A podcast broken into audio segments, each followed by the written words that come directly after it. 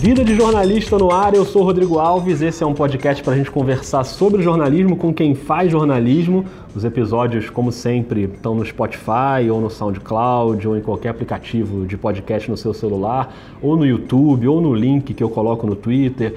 Ou se você tiver com preguiça, liga para o Disc Podcast que eu levo na sua casa com fone de ouvido para você ouvir, não tem problema. Não, essa parte do fone de ouvido ainda não tem. Quem sabe um dia, mas todo o resto tem, então procura lá os episódios que tá bem fácil de achar e segue a gente no Twitter no arroba vida jornalista. Chegou a hora de um episódio que muita gente já tinha pedido, muita gente tem curiosidade para saber, que é a rotina de um setorista na cobertura de um clube de futebol. A gente chegou a passar rapidamente por esse tema no episódio com o Felipe Schmidt. Se você não ouviu, procura lá, que ficou bem legal. Mas aquele episódio também acabou sendo mais sobre a relação com a periferia. O Schmidt é um cara que foi criado na periferia e falou bastante sobre isso. Hoje não, hoje a gente vai mergulhar fundo no trabalho dos setoristas e para isso eu estou de volta à redação do Globoesporte.com, que é a redação de esporte da Globo, né? Com Globo, Sport TV, Globoesporte.com para conversar com a Amanda Kestelman, que cobre o Flamengo. Então, ó, não é pouca coisa, não é pouca pressão e não é pouco trabalho. Amanda, seja muito bem-vinda ao Vida de Jornalista. Obrigada, Rodrigão. Eu agradeço a oportunidade de poder conversar com você e com todo mundo que escuta. Nesses dois minutos que eu fiquei falando aqui, será que estourou alguma notícia bombástica no Flamengo? Tem chance, tem chance. Tem sido assim nas últimas semanas e talvez nos últimos anos. Tem chance, mas por isso que ninguém aqui no, no Globoesporte.com a gente não cobre Flamengo sozinho. Né? Exatamente. Senão... não dá. Uma pessoa só não é. consegue segurar. Mas Amanda, qual é a nossa missão aqui hoje? É, eu queria que você me ajudasse a dissecar ao máximo aí o, o, trabalho de um setorista, a tua rotina, os bastidores, histórias, a relação com os jogadores, com as fontes. Acho que você tem bastante história para contar. Ou seja, o que está por trás das matérias, né? Ou dos vídeos, ou da cobertura em tempo real, o que quem está em casa não vê.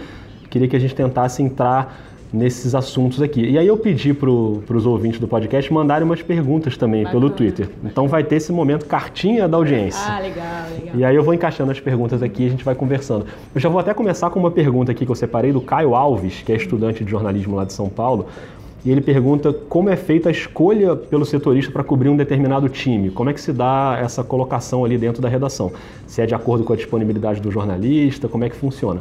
No teu caso, Amanda, desde quando você está cobrindo o Flamengo e como é que pintou esse convite, essa escolha? Essa pergunta é bem interessante, porque muita gente pergunta pra gente na rua, tem que ser Flamengo, Vasco, Fluminense para cobrir o clube? Não, não tem. E às vezes é, é, é bom você até mesclar né, o olhar uhum. de quem cobre o clube. No meu caso, como eu virei setorista, né? É, Lá atrás eu fui estagiária no jornal, fui estagiária no jornal O Dia, uhum. e antes eu passei pelo, pelo jornal Lance, que tinha um caderno específico sobre Flamengo, e eu tive a oportunidade de é, conhecer os bastidores, né? Porque eu não era setorista, eu era muito nova, eu ainda não tinha essa formação, mas conhecer como era a vida do setorista. E principalmente no jornal O Dia, é, onde eu era estagiária, tinha 19 anos, eu tive a oportunidade de trabalhar com ótimos setoristas. E e a minha chefe de reportagem na época me colocava para ir aos clubes e eu ajudava esses setoristas e foi uma coisa que me interessou bastante. Foi até uma coisa que você perguntou, né? Falar da rotina. Dessa é. não rotina uhum. era uma forma de trabalhar que me agradava muito como, como estudante, né? De cada dia uma coisa diferente, cada dia uma pressão diferente, uma história diferente, um acontecimento diferente. E eu gostava muito. E depois que eu me formei, é, me botaram para co cobrir o Flamengo no jornal, mas rapidamente eu mudei para o Globoesporte.com. Depois que eu me formei, foram três meses. E passei a não trabalhar com futebol, você lembra bem? Porque, inclusive, foi você que me contratou, se eu não me engano. Né? eu que estava na sua entrevista. Exatamente. E eu lembro você me falando: olha, você não vai trabalhar com futebol, né? Eu, tudo bem, é um desafio a mais e foi muito enriquecedor para mim. Eu acho que me ajudou, inclusive, a me preparar para estar tá pronta para o que eu faço hoje, passar por outro tipo de, de esporte. Você conhecer. passou pelo MMA? Passei pelo MMA no momento que o MMA estava na crista da onda, ainda está bastante, mas Não. no momento que explodiu aqui no, no Brasil, principalmente. Tive uma Olimpíada de Inverno, numa, nos Jogos Pan-Americanos, cobri mundiais de atletismo, de ginástica, então me deu uma bagagem de cobertura em geral, para encarar o que hoje eu, eu considero uma pauleira, uhum. que é a cobertura de Flamengo. Aí depois da, da, da Olimpíada do Rio, me, me, chamaram e vieram com uma proposta de, de um desafio. E é, era o desafio de cobrir o Flamengo que é um clube aqui do Rio de Janeiro com maior audiência, com maior procura, maior pressão e maior, maior, número de notícias, né, de volume. Mas já era uma coisa que você queria e pensava ou foi meio surpresa quando Eu já pensava, eu já pensava porque eu tinha tido lá em sim, 2009 sim, você já tinha passado por isso. Essa, esse gostinho, eu tive mais um gostinho do que uma experiência, eu tive um aprendizado lá nessa época, em 2016, depois da Olimpíada, já estava com 27, 26 para 27 anos, já me sentia muito mais pronta, muito mais preparada, muito menos crua para encarar o que vinha pela frente. Eu aceitei e foi Desde então, estou na cobertura do Flamengo. Legal. Hoje em dia, as pessoas estão começando cada vez mais novos a, a, a, querer trabalhar com a cobertura de clube. É uma dica que eu tô. Ir devagar, às vezes, uhum. conversar com as pessoas que passaram por isso. E, e, isso, com certeza, mudou muito a forma como eu cheguei. Eu ter tido a experiência de ver outras pessoas trabalhando. Então, aí a gente entra exatamente nisso que você está falando. Eu até dividi aqui em três blocos para facilitar para quem está ouvindo. Nesse primeiro bloco, eu queria que você falasse um pouco sobre essa relação com o clube, né? Relação com as fontes, com jogadores, com dirigentes, comissão técnica. Então, a Amanda virou setorista do Flamengo. Aí, o que, que você tem que fazer primeiro? Quais são as primeiras atitudes que você tem que tomar ali no, nos primeiros dias para começar a construir essa relação de confiança no clube? Me apresentar para as pessoas, primeiramente, né, do clube. É, prazer, eu sou a Amanda Kesterman, tô, já estive aqui há uns anos atrás, muito mais nova, estou voltando. Uhum. No caso do Flamengo, algumas pessoas eu conhecia porque estavam há mais tempo, outras é, eu tive a oportunidade na, na, época da cobertura de esportes olímpicos de cobrir o basquete, algumas pessoas tinham tido alguma relação no basquete e acionar algumas redes de contato que a gente tem, né? Eu nunca deixei de ter, as pessoas que me conheciam há mais tempo, amigos de amigos, e você aciona essas redes e você vê qual o caminho que você pode seguir. Olha, essa pessoa me deu uma abertura para conversar, para fazer um, um, um, canal, você tem que sempre deixar claro que você é jornalista. Uhum. Essa é uma. Você perguntou de relação da fonte. É, tem muita gente que está dentro do clube que há, tem na cabeça que, o, que você tem que ajudar o clube. Que é um amigo do clube. É, tem uma coisa assim, ah, já, já aconteceu comigo, foi até recentemente, eu achei isso bastante curioso. Você já viu como é a imprensa de não sei aonde, de um uhum. determinado estado, eu não vou dizer aqui para não ser. Eles protegem o clube. E vocês não. Em semana de decisão, vocês soltam matéria de confusão, vocês não ajudam o clube. E a gente não tá para ajudar. Claro. Se a gente pode torcer para o clube, seja qual Sim. for, você pode ficar feliz porque seu trabalho aparece mais quando o clube está ganhando, mas isso é uma relação complicada. Poxa, você e, e, tem pessoas dentro do clube que só querem te passar as boas. Então você tem que saber também. A gente tem, tem bastante essa questão, a gente já conversou muito entre nós setoristas. Porque tem o fulano que só procura a gente Sim. na boa. Quando a gente precisa do fulano na mal, explodiu uma crise, vai cair o treinador, fulano some. some. E o fulano, quando tem um lançamento de um projeto super bacana, é o primeiro uhum. a aparecer. Então você tem que saber mensurar quem realmente vai te ajudar quando você precisar. E tem as fontes dentro do clube, tem as fontes de fora do clube, que podem ser pessoas envolvidas com futebol. Você tem que ir devagarinho encontrando e, de, de toda forma, sempre lembrar qual é o seu papel para essas pessoas o tempo todo para não misturar, para não ter uma inversão de valores. E aí você tem, como você falou, às vezes tem um evento de um lançamento ou uma entrevista coletiva ou treino que você cobre e hoje me parece que o cenário nos clubes de futebol é muito diferente do que já foi um dia, quando havia muito mais abertura e a gente vê aquelas imagens no YouTube, né, de pessoas entrando no vestiário. Entrevistando o Romário, dentro do carro do Romário, saindo do treino. O cara às vezes está na banheira lá no é. vestiário, tem gente entrevistando. Graças a Deus mudou, né? É, isso aí, ainda bem que mudou. Ver, né? Queria que você falasse um pouco sobre esse momento mais profissional, vamos dizer assim, do futebol. E aí tem uma pergunta também que chegou do Pedro Galante, que é de Barueri, em São Paulo. O Pedro é, e o Caio, da pergunta anterior, eles têm um perfil, eles trabalham juntos no mesmo perfil que é o MW Futebol, que é bem legal, um perfil de análise estáticas, tem mais de 14 mil seguidores no Twitter, vou é seguir, bacana. Vou seguir.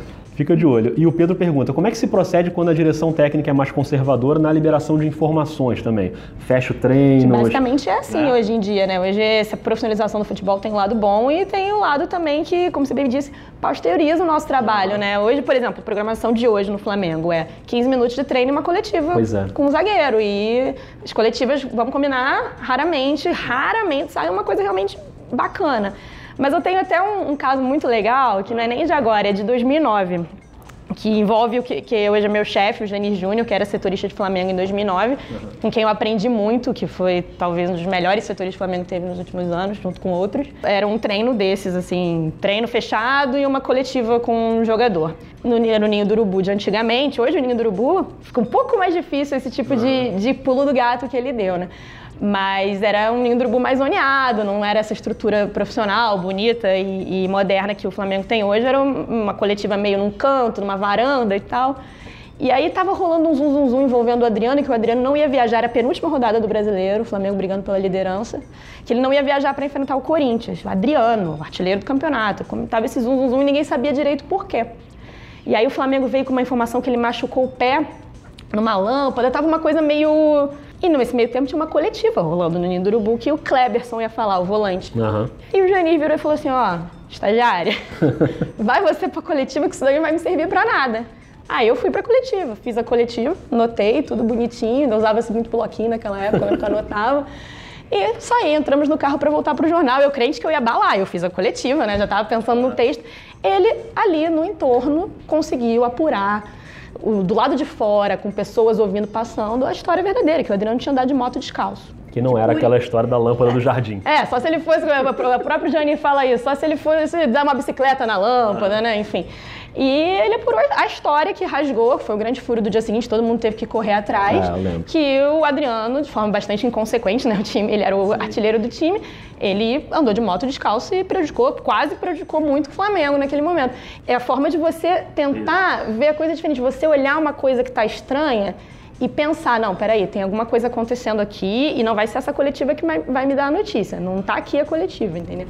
É, e nesse é. momento é importante você ter uma boa rede também, como você falou, né? Sim. De pessoas com quem você possa falar e em que você confie, né? O que, o que é mais difícil, assim? É você saber em quem você pode confiar ou você convencer as pessoas de que elas podem confiar em você, principalmente para quem está começando a ser setorista? Assim? Eu acho que é você convencer as pessoas. Eu acho que hoje em dia, até porque os clubes, acho que não só nos clubes, acho que em outra, outras áreas do, do nosso jornalismo, Tá, se criou muito uma coisa negativa da imprensa contra nós, né? Uhum. Aqui a gente recebe, enfim, a gente chegará nesse ponto do, dos nossos ataques em rede social, a imprensa Isso. 7 a 1 a imprensa... É e a gente convencer que a gente não é um inimigo, uhum. que a gente está aqui para informar, que tem, é, no caso do Flamengo, 40 milhões de torcedores espalhados pelo Brasil que só querem informação, que querem notícia, que é o nosso trabalho, é, para mim é um processo mais difícil. Porque a partir do momento que você convence aquela pessoa, é, se você está tentando convencer aquela pessoa, você sabe que ela está dentro da informação para você, vai poder te ajudar, entendeu? É, legal. Essa parte da relação com as fontes é, é bem legal. E aí a gente já partindo aqui para a nossa segunda parte, para o nosso segundo bloco, é, queria que você falasse um pouco mais sobre a relação do setorista com as várias plataformas que existem hoje para você entregar o seu conteúdo. Né? Você trabalha aqui no Globoesporte.com, mas também na Globo, no Sport TV. Hoje as redações estão muito juntas né, em relação a isso. Então, vamos fazer uma lista aqui de por onde escoa o seu conteúdo. Por exemplo, matéria de texto, acho que é uma. Né? Matéria natural, né? Matéria natural. Abre, escreve a matéria. Hoje a gente é um canhão também de produção para as TVs, né? Sim, sim. No, no sentido, a notícia quase sempre sai primeiro dos setoristas, né? Não sempre, tem repórteres excelentes né, em todas as plataformas, mas o setorista como está ali no, no, na veia, né, no coração do negócio... Também abastece Abastece, ó, fulano não vai jogar, olha, o Diego Alves não viajou para o Paraná porque ele se recusou a, a ir para o banco. Isso tudo, raramente isso não sai dos setoristas, né? Essas, esses grandes notícias factuais. E a gente envolve todas, a gente avisa as televisões para darem isso no ar o mais rápido possível. Sim, sim. Eu, até esse ano, comigo especificamente, o caso do Diego Alves foi, foram o Zarco e o, e o Caê, que estavam de plantão, que deram a notícia primeiro. Mas nesse ano, quando o Rodrigo Caetano e o Carpegiani saíram do Flamengo, a formação surgiu da gente, no ar, na hora, o André Rizek estava no ar, deu no seleção, é o nosso dever também estar tá informando, informar as plataformas o tempo todo. E o Twitter, né? O Twitter é, nos leva é. ao feed, que é um, uma coisa super legal, que é, que é, uma, é uma coisa que o Globoesporte.com aprimorou bastante, que é você ter ali um tempo real de tudo que acontece no clube. É né? uma página do site que fica Isso. sendo alimentada o tempo inteiro e pode ser alimentada via Twitter também. Você está na rua, você não precisa entrar num publicador para ir. Publica pra... ali direto, qualquer movimentação. No... Você usa uma hashtag que é. pode ir direto para ali, enfim. Exatamente. E... A gente cobre o treino, assim, a coletiva, a gente coloca ali em tempo real, a pessoa uhum. pode acompanhar em casa, isso é bem isso é bem dinâmico, o pessoal gosta de legal, acompanhar o feed. Legal. E quais são os equipamentos que você usa assim no teu dia a dia para produzir vídeo, para produzir texto? celular. É celular. É, celular a gente hoje usa o celular. reúne tudo. É, né? o celular com uma boa câmera de preferência, por uhum. favor. É, o celular hoje é o nosso melhor amigo, não dá para viver sem. Eu fico imaginando como devia ser setorista sem WhatsApp. Né? Eu não peguei, eu não consigo imaginar. É... A vida de setorista sem WhatsApp, eu acho que cabe um um podcast, porque o WhatsApp é a nossa. salva a nossa vida. É. Tem, tem pessoa que não gosta de ficar atendendo telefone, né? Pois é. Hoje ninguém mais quer falar no é, telefone, né? É. Eu me senti um pouquinho velho agora porque eu peguei a época que não tinha internet, não, não é nem que não tinha WhatsApp. Então é um pouquinho complicado, mas é. enfim, mas realmente hoje se fala, se resolve muito no WhatsApp. Né? Por outro lado, tem a fonte que não quer se comprometer no WhatsApp, né? Ah, tá. Tem fonte que fala, me liga que eu falo. Aham. Porque para evitar que. O famoso registro ali ninguém quer, né? Tem que tomar. Algum, alguns casos já, aconte, já aconteceu comigo uma vez. A pessoa, não, não, peraí, me liga que eu falo, não quero nada registrado. Uhum. Aconteceu. Mas você acha que, ainda para a gente fechar essa parte dos equipamentos, é, hoje dá para você trabalhar com um notebook, um celular, e você não precisa, por exemplo, ter se especializar em tentar mexer numa câmera de vídeo ou buscar um conhecimento técnico de alguma outra coisa? Eu acho que qualquer conhecimento técnico é. ajuda, mas hoje em dia, até por uma questão da nossa correria diária, acho que quanto menos é é, peso a gente levar, é, todos nós, nós levamos um gás de pimenta na porta de um estádio em algum momento. Então, é, quanto menos peso a gente tiver, assim, quanto, menos, quanto, mais prático for o nosso trabalho, melhor. Eu, eu, eu, sinto muito isso, principalmente porque a gente vive em estádio, viajando, enfim. É verdade. Coluna agradece, a coluna, minha coluna, no caso. É verdade. E aí a gente pula para o nosso terceiro bloco, terceiro e último, que acho que vai dar para a gente falar bastante sobre essa relação com a torcida que não é simples, né? No caso de times como Flamengo, Corinthians, times de massa, assim, de muita torcida, essa relação é complexa. Então, primeiro, antes da gente entrar na rede social, na rua, você não é uma repórter que aparece no vídeo o tempo uhum. inteiro, mas já, já rolou de ser abordada na rua ou no próprio clube? Como é que é isso? Tem histórias, tem, tem, tem, tem até umas coisas meio engraçadas. Então essa é a hora, vamos lá. Eu fui fazer a unha. Essa é maravilhosa, né? Fui fazer a unha e aí fui pagar e o, o cara do caixa do salão de beleza falou assim: Você cobre Flamengo, né? Eu te sigo no Twitter. Olha aí. aí. Enfim, acontece um pouco, principalmente quando eles veem o nosso nome. Uhum. Nas ruas a gente não é muito reconhecido, assim, só em casa, assim, realmente quando Sim. a pessoa é bastante ligada ao clube. Já aconteceu de pessoas que, por exemplo, conselheiro do clube viu o sobrenome do meu irmão. Teve uma reunião na empresa que meu irmão trabalha. Uhum. E aí foi, pô, seu sobrenome Kessman, você é irmão da, da repórter, que o cara era uhum. de, é, pessoa de dentro do clube. E a gente é bastante reconhecido nesse sentido pelo nome. Mas nas ruas eu acho que, que ainda não. Isso por um lado é até bom, porque tem maluco. Sim, sim. Eu, eu não me lembro assim de ser abordada com, com ênfase na, em, em, volta de estádio. É, eu ia te perguntar isso, é. o outro lado, né? A abordagem ruim, assim, de alguém te cobrar de uma matéria. Rede social. Pois é, aí é que tá o bicho pega, social. né? É, é ali. Você é muito ativa no Twitter, profissionalmente, uhum. né? Claro, teu Twitter tem quase 34 mil, quase 35 mil seguidores. Como é que é essa relação por lá? Como é que você tenta se comportar ali para evitar... Eu o... raramente respondo. Aham. Uhum. Eu, as, as únicas vezes que eu respondi ofensa, eu me arrependi. Então eu raramente eu bloqueio, eu não respondo, mas é, o, problema, o maior problema é quando se cria a imagem de que a gente é um inimigo do uhum. torcedor e tem muita gente que, que vê isso, entendeu? Por que está dando essa matéria agora? Quer prejudicar o time? E aí, no meu caso especificamente, como sou mulher, eu acho que a gente, a gente vira um alvo mais fácil, né? É. Vira um alvo mais a piranha, a uhum. vagabunda, a vadia. É, teve até um caso que foi, que foi ano passado, que foi um motivo tão ridículo. Foi assim, cara, eu posso ser xingado por tanta coisa, mas você ser xingada por um motivo tão ridículo. Publiquei no, no tempo real, no feed, era um dia de jogo de Libertadores. Ah, a torcida do Flamengo organizou aqui um mosaico. Eu não lembro exatamente qual era o, o, o recado que ia estar escrito no, no, mosaico, mas eu disse qual era. Uhum. Revelei o mosaico, cometi esse crime uhum. contra a sociedade brasileira e o rubro-negra. E eu fui xingada de bastante nome. E aí ocorreu um fenômeno eu lembro que um colega meu foi e me defendeu, eu não respondi, mas um colega foi, isso é um absurdo, como é que xinga, assim. E aí rolou um fenômeno inverso, as pessoas começaram a me defender, a torcida e isso foi bastante bacana, mas, e, mas com nós mulheres isso é bastante recorrente. E a gente falava do em volta do estádio, Rodrigão, me, me lembrei agora. Eu não sou reconhecida em volta do estádio, mas eu já fui bastante ofendida em, em volta de estádio. Assim, piada, ah, tira foto aqui. Uhum. Vem tirar foto de mim, não sei o quê. Elogios que não agradam. Todo mundo gosta de elogio, mas tem elogios que não cabem, momentos que não cabem. A gente está ali trabalhando. E acontece bastante. E eu... É, eu ia te perguntar bem isso, assim, porque você também é muito ligada e engajada, por exemplo, no Deixa Ela Trabalhar, Sim, claro. que é um movimento que luta por um direito tão fundamental que é só o direito de trabalhar sem ser agredido, assediada ou abordada é. de forma desrespeitosa e tal. E você teve na Rússia também cobrindo a Copa, uhum. e a Rússia é um país também com um histórico de hostilidade, casos. Machista, é, um país, é uma sociedade bastante machista. Contra as mulheres. É. E, e, o Brasil também tem muito disso, uhum. né? Então você chegou a passar por episódios assim cheguei, desse tipo? Cheguei. Na... na Rússia e aqui? A Rússia foi mais hostil do que aqui. Eu nunca. Eu achei que. Aqui o, o torcedor, ele. O que incomoda a gente, o que.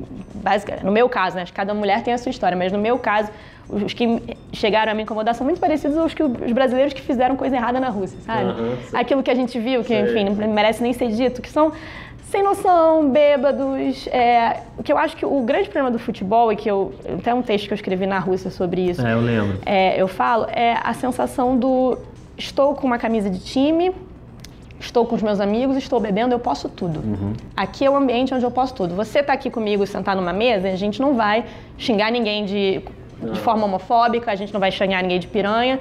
Por que, que quando eu boto uma camisa e entro dentro de um estádio e bebo uma cerveja, eu posso chamar a mulher de piranha como se não não tivesse problema. Não. E eu acho que esse é o grande problema do futebol. E na Rússia foi isso. Foram, e não foram só os brasileiros, não seria injusto. Foram os argentinos, foram os mexicanos, foram os uruguaios, foram os franceses. O, a, esse grupo de homens juntos se torna muito agressivo para nós mulheres que estamos sozinhas, trabalhando. Eu fiquei muito sozinha, no, sozinha assim, não, sim, sim. abandonada. Uhum. Fiquei muito sozinha, fazia minha, minha cobertura muito sozinha. Eu me sentia muito, às vezes, desprotegida. Uma vez no metrô, da Rússia, eram russos, começaram a, a, falar comigo, a me abordar de uma forma agressiva, bêbados.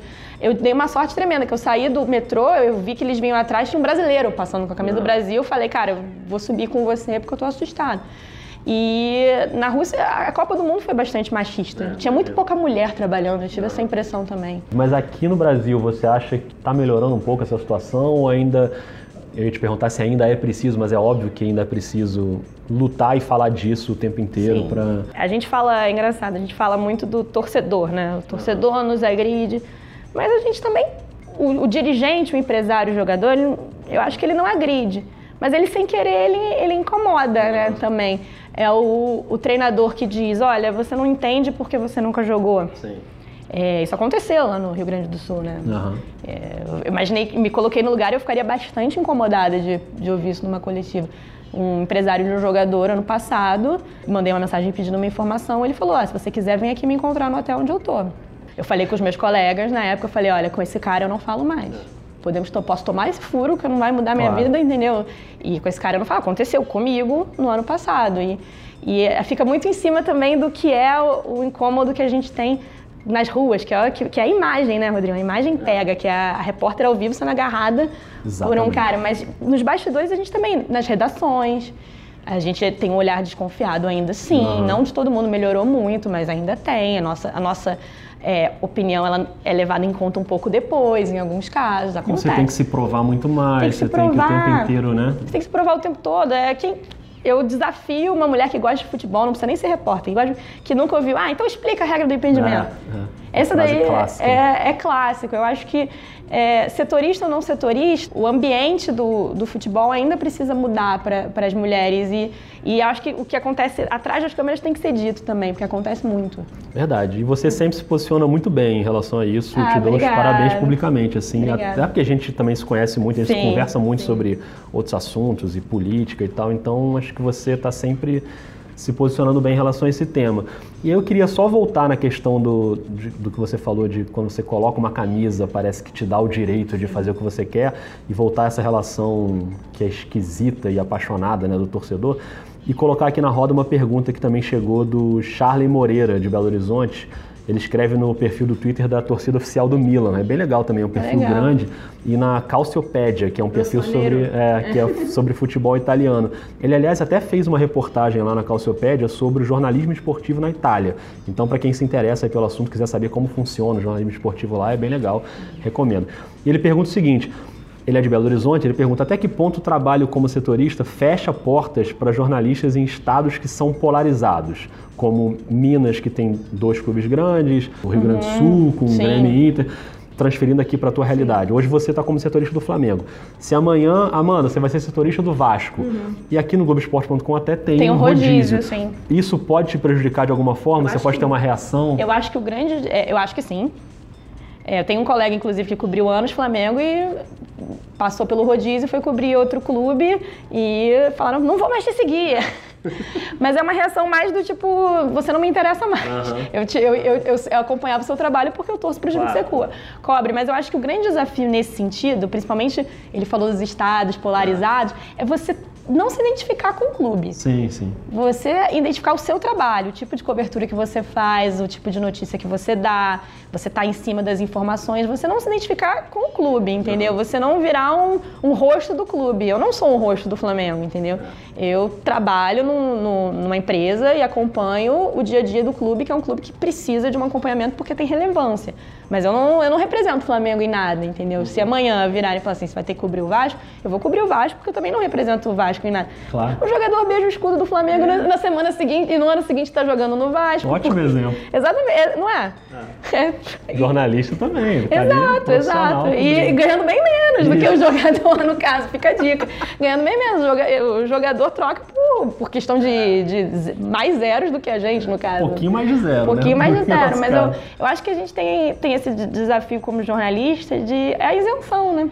De tentar, já aconteceu comigo, de me chamarem, por exemplo, ah, você não quer participar. Eu tenho o maior respeito pro, pelo trabalho, por exemplo, que hoje está crescendo muito e a gente, que a gente tem que ficar atento com sites de, de torcedores, uhum. especializados para cada clube, mas eu evito, inclusive, participar, é até uma orientação que eu tenho interna sim, sim. aqui, mas de participar de uma coisa, uma coisa mais, mais torcedora, para não ter esse tipo de identificação também. Para você não ficar vinculada sim, com aquilo ali, né? Sim, no por mais que seja um é... trabalho bacaníssimo. Sim. É. No caso do basquete, que eu trabalho muito com isso, a gente tem muitos perfis que cobrem clubes específicos da NBA e tem um envolvimento ali, mas é uma situação completamente diferente do futebol, né? A NBA não tem a torcida de massa que tem no Brasil o futebol. Então, às vezes você se envolve muito ali pode dar uma interpretação de que exato. você é daquele clube e não uma jornalista independente trabalhando né, para outros lugares. É eu, acho que isso é, eu acho que isso é fundamental. E, até, até, e é saudável também, né, Rodrigão? A gente está ali cobrindo o dia a dia do clube, entendeu? Claro. É, não para torcer, até tem, a gente não pode torcer em estádio. Claro. não sei se as pessoas têm essa informação. A gente Na tem uma tribuna de imprensa. Não pode, não pode. Não pode com camisa. Não, de forma alguma. Na Copa do Mundo tem muito, muito jornalista. No Brasil é raro, mas que vai, né? Que colombiano, peruano, vão todos com camisa. É uma coisa diferente, mas a gente tá lá para trabalhar. Não, já aconteceu de eu estar no estádio a, como torcedor, com a camisa do meu clube, e estar perto da tribuna de imprensa e reconhecer jornalistas amigos meus e chegar lá perto e não deixam nem eu entrar. Eu que não estou credenciado ali, não, mas ó, aqui com camisa você não pode não entrar. Pode, é. Não pode passar por aqui. Então é. tem, tem que ter esse rigor. É um ambiente bastante é. hostil. Tem estádios que a tribuna de imprensa é praticamente dentro de, é, de, de, torcida. A gente tem que se comportar para não, também não tomar um pescotapa, né? Qualquer dia. Sei lá, né? Falando em tomar um pescotapa qualquer dia, eu queria te fazer, para a gente encerrando aqui o é. nosso papo, uma pergunta que eu já ouvi de alguns setoristas que assim, que a rotina é muito desgastante, você não tem horário. A não rotina. A não rotina. A não, é, o, o, o não inverso, ter rotina. O inverso é. da rotina.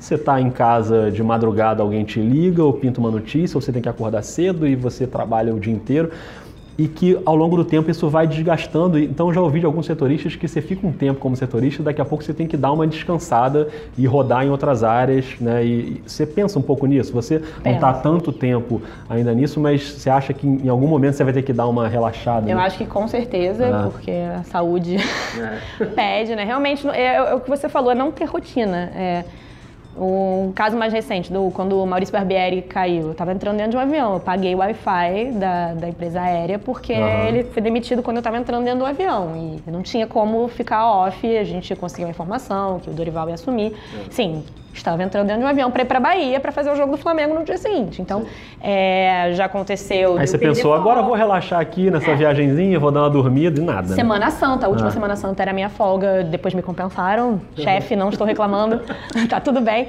Mas assim, aconteceu uma crise, caiu cinco, seis pessoas do departamento de futebol do Flamengo e tive que trabalhar. E, e a notícia não escolhe a hora de aparecer, é. né? Ainda mais em clubes como o Flamengo, que tipo, três, quatro dias tranquilos, uma bomba, né? Isso. E, e, realmente, isso que você falou é verdade. Tem hora que eu acho que a adrenalina pede um pouco para você dar uma, uma baixada. E eu acho que também, às vezes, é bom você mudar um pouco, você abrir os seus horizontes. Eu acho que nada que você faz muito tempo, é, você, você, me conhece, é. a gente, eu acho, eu, eu, eu, gosto muito desse fato de eu ter rodado bastante. Uhum. Eu acho que me, me deu nos lugares onde eu chegava, o gás está sempre num recomeço. Eu, isso é de cada um. Tem gente é. que, que evolui fazendo sempre a mesma coisa. Eu já sou do tipo que gosto de de estar tá me desafiando, de desafio com mais frequência, mas é, a não rotina é um, é um fato que é, atrapalha a vida pessoal, né? Pesa, Às vezes, né? pesa, você está o tempo todo com o celular ligado. Já aconteceu inúmeras vezes de eu estar em jantares, eventos e sair, pegar o telefone peraí que eu não posso falar que deu uma confusão aqui. Você, inclusive, na redação, é uma pessoa conhecida por isso, né? Nos almoços. Exato. Minhas amigas, meus pé. amigos reclamam. Assim, tem uma amiga minha aqui na redação que fala, cara, parece que sempre eu tô com você dá uma M, três pontos. E é, cara, e não é culpa minha. Realmente, acontece, né? A última, a gente tinha marcado de, de jantar, eu falei, vou me atrasar porque o goleiro do Flamengo discutiu com o treinador. Ela, não é possível. Ela falou assim, cara, não é possível, sempre que eu tô com você acontece alguma coisa. Mas assim, não tem, não tem hora para acontecer. Você tem que ir atrás, tem que confirmar, pegar posicionamento do clube, ouvir os dois lados. Isso é muito. Ainda mais essa história, por exemplo, que a gente falou do, do goleiro Diego Alves. Uhum. São dois lados. Lógico. A gente tem que estar tá sempre ouvindo os dois lados, dá trabalho. Fazer direito dá trabalho.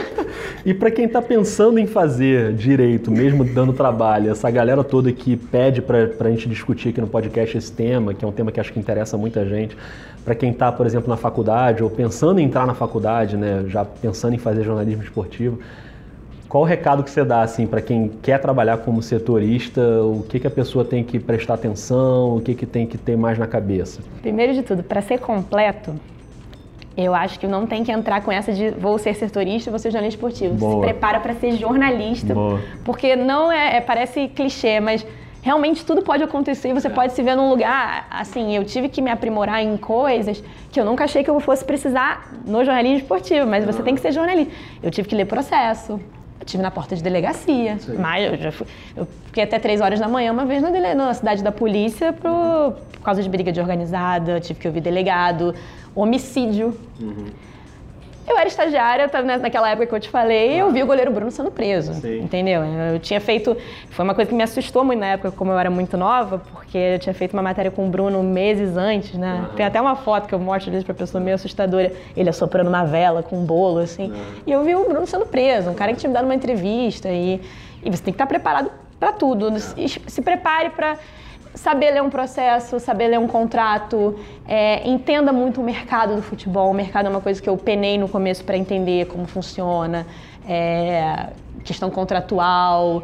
É, e, e, seja uma pessoa aberta, seja uma pessoa fácil de lidar. Eu acho que é, o setorista ele tem que saber cativar as pessoas. Né? Assim, eu acho que você tem que saber escrever bem, você tem que saber apurar bem, tem que saber ouvir os dois lados, você tem que saber o feeling de onde está a notícia, de que tem alguma coisa ou não acontecendo. Você está descrevendo aí o jornalismo, né? Independentemente se ele é, é de qualquer área. Porque é isso, né? porque é no isso. fim é isso. Eu não vejo, eu não acho que tem uma diferença muito grande, a não ser o conhecimento tático esportivo que claro. a gente tem que ter também, isso é muito importante, eu acho, porque é difícil você, é, é muito ruim você analisar uma coisa sem um conhecimento. acho claro. que isso é uma coisa que é, você tem que ter em qualquer área. Em Se qualquer trabalhar área, de é. economia, você vai ter que entender um pouco mais de Sim, economia. Mas não, eu não, vejo uma diferença das características que tem que ter um setorista da Casa Branca com o setorista uhum. do Flamengo. Eu não estou querendo comparar o Trump com o Eduardo Bandeira de Mello, longe disso, nem o, os Estados Unidos com o Flamengo. Mas eu, eu, eu acho que o, você tem que estar preparado para entender como funciona tudo.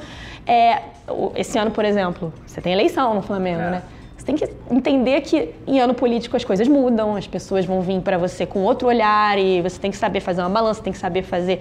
É, a gente tá, tem bastante discussão na cobertura do Flamengo aqui no Globoesporte.com de como formatar a nossa cobertura de eleição para que está começando a bombar agora para ser correto, para dar o mesmo espaço o tempo todo para todos os candidatos e não cair em jogo político e não cair em matéria que vai ser é, para um lado ou para o claro. outro. Eu acho Pode que, ser usada por um é, lado. Não é só quatro linhas, tem muito mais que quatro linhas na cobertura de futebol, na cobertura de clube. Verdade. E nossos colegas que cobrem Vasco, né? Você falou, conversou é. com o Schmidt, que digam, né? Porque o que é a política do Vasco é muito parecido com o que é Brasília, quase, né? Com, mal comparando de novo. Verdade. É. Bom, vocês ouviram as dicas aí, né? Perceberam como é que é o negócio e, Amanda, eu acho que deu para a gente esclarecer muito bem vários pontos aí sobre a rotina de um setorista. Claro que esse tema é muito amplo, então é muito possível que a gente volte a esse tema no podcast no futuro com outras pessoas de outros Sim. veículos e acho que é sempre um tema agradável assim de conversar. As histórias são muito boas. Mas queria te agradecer demais, Amanda. Parabéns pelo Não, trabalho. eu que agradeço, eu que E agradeço. a Muito obrigado mundo. mesmo. Conheço você desde o início lá, então é muito bom. Me deu moral, me trouxe. muito bom acompanhar, gostei muito do papo. Obrigadão, viu? Obrigada a você, Rodrigão. Tamo junto. Beleza, e assim a gente encerra mais um episódio aí do Vida de Jornalista. Segue a gente lá no Twitter, no arroba vida jornalista e fica ligado nos próximos episódios. Enquanto eu tô falando isso, a Amanda já pegou o celular para ver se deu algum problema. Foi mesmo, não tem como. Valeu, gente. Um beijo, um abraço e até mais.